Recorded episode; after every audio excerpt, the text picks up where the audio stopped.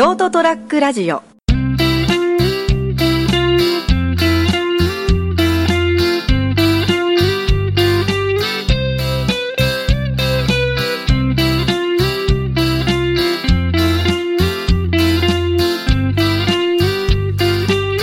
んばんは斉藤です今週も人生横滑りをお聞きいただきありがとうございますそして今夜も一緒にお話しいただくのはどうも、こんばんは、成田です。よろしくお願いします。よろしくお願いしますえっとですねこのちょっと前成田さんの番組す。はい、はい。の中で、まあちょっとブチッときたっていうあ あ、あの、パーンとあの、ちょっと感情的になってしまったお話を一回しましたけどね。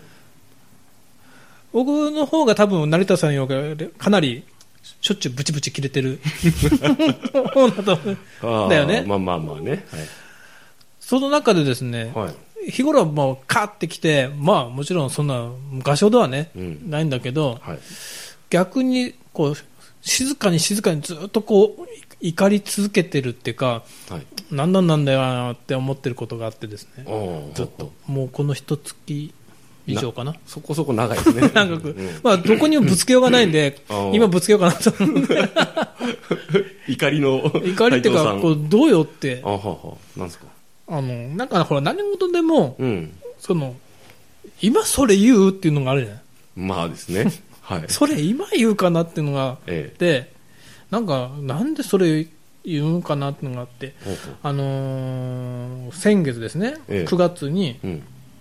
うんと、14日だったかな、結構、ね。阿蘇山がはいはい。噴火したじゃないですか。あー阿蘇中岳がね、まあまあ中岳が噴火して、はいえええで、それが14日だったと思うんだけどえ、そんぐらいでしたかね。うんはい。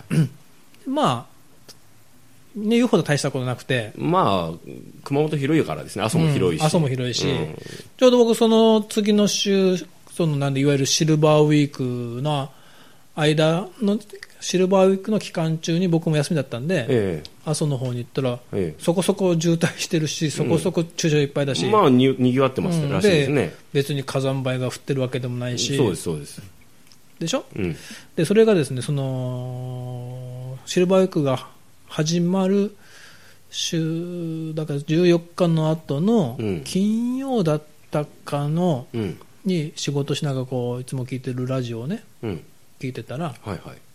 まあそのこっちでのほ普通放送されないの僕ネットで聞いてるから、うん神奈川のねうん逗子と、うんまあ、葉山町あたりを中心にしたうんラジオ局を聞いてて、おっしゃってましたね。その中に、まあ、1時間に1回ぐらいニュースがある。うん。なんとか新聞ニュース。あ、はいはいはい。で、まあ、そのニュースソースはその新聞、大手のね、全国紙の新聞から拾ったニュースを読んでるんだけど、はいはい。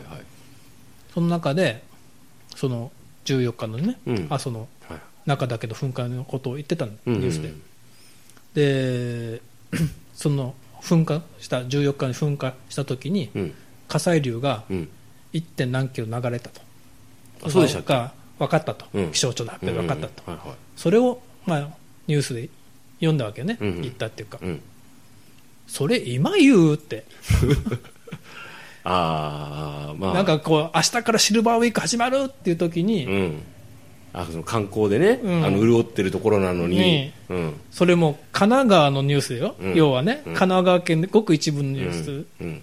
神奈川だって箱根のね、まあねね立ち入り規制だなんてやって、はい。そういうの風評被害がどうのこうのって言ってて、うんうんうんじゃあ今度、熊本の阿蘇さんがね、うん。阿蘇中岳が噴火しましたって、うん。で実際、もう次の日には警戒レベル下げられたでしょ？うんうん。で結局、僕らも分かってるけど、分かってるつもりだけど、その前だってあれ、立ち入り規制になってたんでしょ、うん。14日の噴火前だって、うんそうですね。でそれが多分2キロぐらい、まあ。ぐらいは立ち入り禁止になってたうんはいはい。その中で起こった火砕流を、うん。だから想定内なわけだよね、うん。そうですね。その関係者からすれば、うんその火砕流はね。まあ、そそういうこともそうあるだろうと。想定して、うん一応2キロの立ち入り規制になってる中で、噴火しました、うんで今、あ直後に4キロか5キロの立ち入り規制になったと思うんだけど、うん。だからい1キロ程度の火砕流っていうのはもう想定内だから、うん。何の被害もなかったはずでしょ、そうです、そうです。はい。でそれをうん。明日からシルバーウィークが始まるぞっていう時に、はい。わざわざ何の緊急性もないじゃない。そうですね。別に、あの、危険ですから逃げてくださいとか言う人も全くないから、しかも神奈川だから。そうでしょ熊本で言うならまだしもうんまあね緊急性があってね、なんでそれ今言うって。そのニュース上げなくていいじゃねえかよっていう。そうそうそうそう。うん。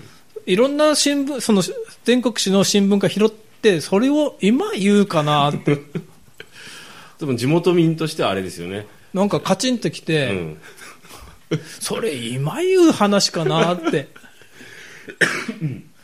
って思ったわけですね。なんかこう、悪意さえ感じるああ、まあ多分、あの、トピックの一つとして選んじゃったんでしょうけど、樹木を集めるかなっていうことで、まあ、あの、あんまり、こう、どうなんですかね。おっしゃるように、今言うそれっていう。そうでしょ？うん。なんでそれ今言うかなって。今日10そうですもう20回ぐらい言いましたよ、多分今言うから。で、もう一つね、はいその、そのもっと前からなんだけど、はいその前からってその思ったのが、えもっとそのまた一つくらい遡るかな、ん8月だったと思うんだけど、はいまあ大阪でほら、の寝屋川だったかな、え。うん。中学生の男の子と女の子が、まあうんね、殺されたっうん。ていうニュースがはい。あって、はい。まず、まず女の子がほら、ね、まあねかわいそうなことに遺体で見つかって、うん。したらどうも一緒に行動を共にした男の子がいなくなってる、うん連絡取れなくなってると、ありましたね。でみんなで探して、自転車が見つかりましたって、うんでその自転車にね多分お母さんがなんか張り紙してたりとか、うん。でみんなでなんとなくなんかまあこう片隅で思いながらもやっぱり探す、うんうん探してて、うん。警察ももちろん探して、関係者も探もちろんお母さんまあも探してたうん。時にこうネットで見てたら、うん。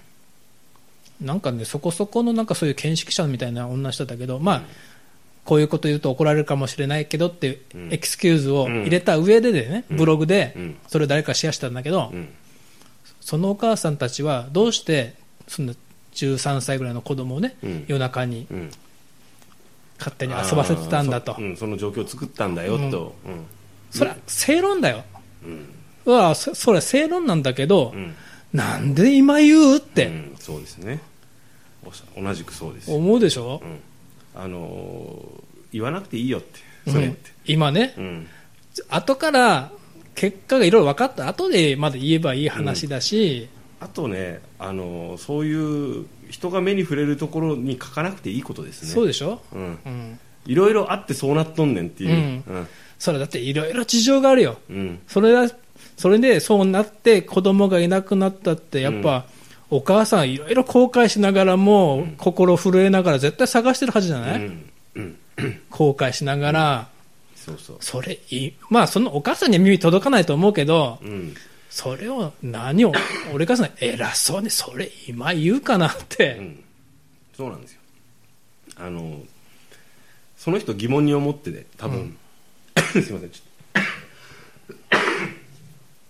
その人そのた例えばそのなんかそのなんでその人お母さんをそのねそのブログを書いたっていう人、うんうん。まあ、私は知らん見てないから詳細はわからないんですけどまああの言説としてそういう言葉を言う人はいましたよね、うん。そのそれぐらいの年齢の子たちをなぜそんな、その時間帯に、ね、うろうろさせ家庭の責任だみたいなことを言う人がいたじゃないですか、それさあ心の中で思っとけよと。そうそうそうそう。で少なからずそういうふうに書いたということは若干そのあの行方不明になった子供たちのあの保護者に対してあちょっと責めてるでしょ？それ、うん。その明らかに責めてるよ。でしょ？うん。お前が言うこっちゃねえよと。あとそれを、あのー言うっていうことは言う人は多分想像力がとかが足りないしシャバを知らないですね、うん。うん。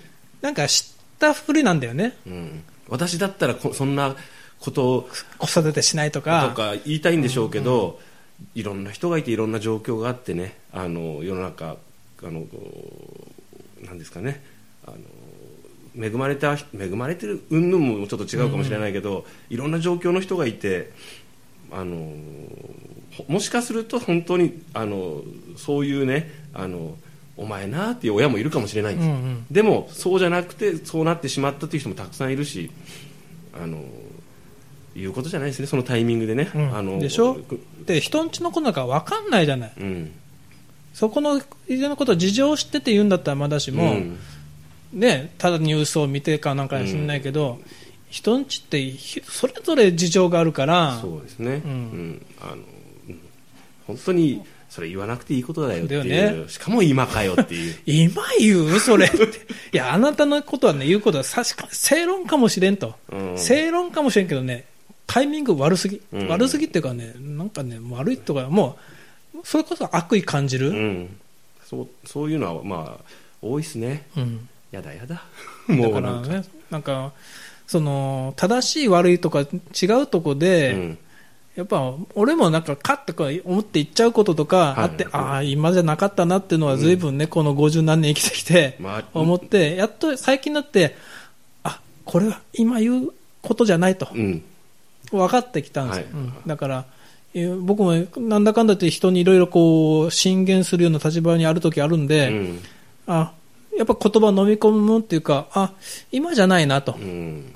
今これを彼に、彼女に伝えても伝わらないだろうなと。うんまあこじれるだけだなとうんかねそうそうそう、ん。だからもうちょっとこうこっちでこう熟成させようと、うん、タイミングを見てうん。最適な時に最適に言って、彼の彼のためになるといいなっていう彼や彼女のね、うんうん相手のためにっていうことですよね。なんか何でもね、なんかこう、正しいことを言えばいいってわけじゃなくて、うん。まあ、物を言うには何でもタイミングがあるんですよと。そうですいうねことを皆さん、もうご存知かもしれんけど、うん。ちょっとここ、え一月、二月、ずっとこう心の中でメラメラとね やっぱ静かな怒りじゃないんだけど、なんかきずっと引っかかってるんでしょ、うん、なんかね、なんなんお前、それ今言うかなって。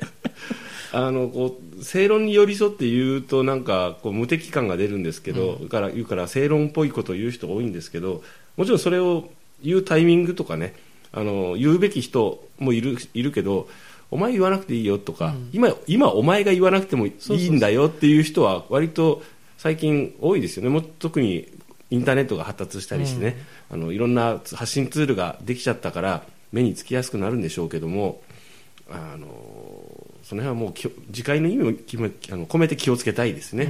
うん。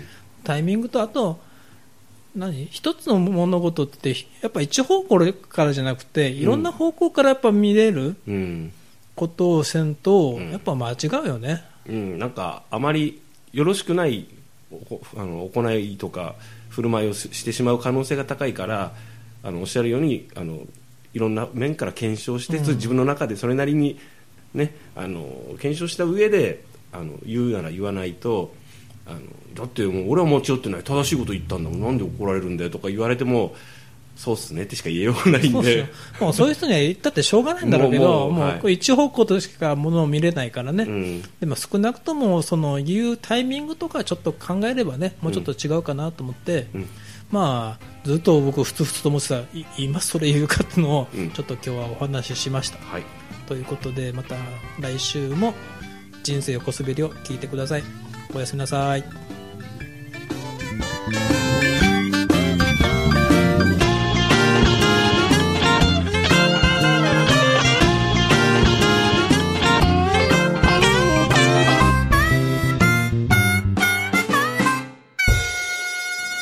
ST-radio.com ショートトラックラジオ。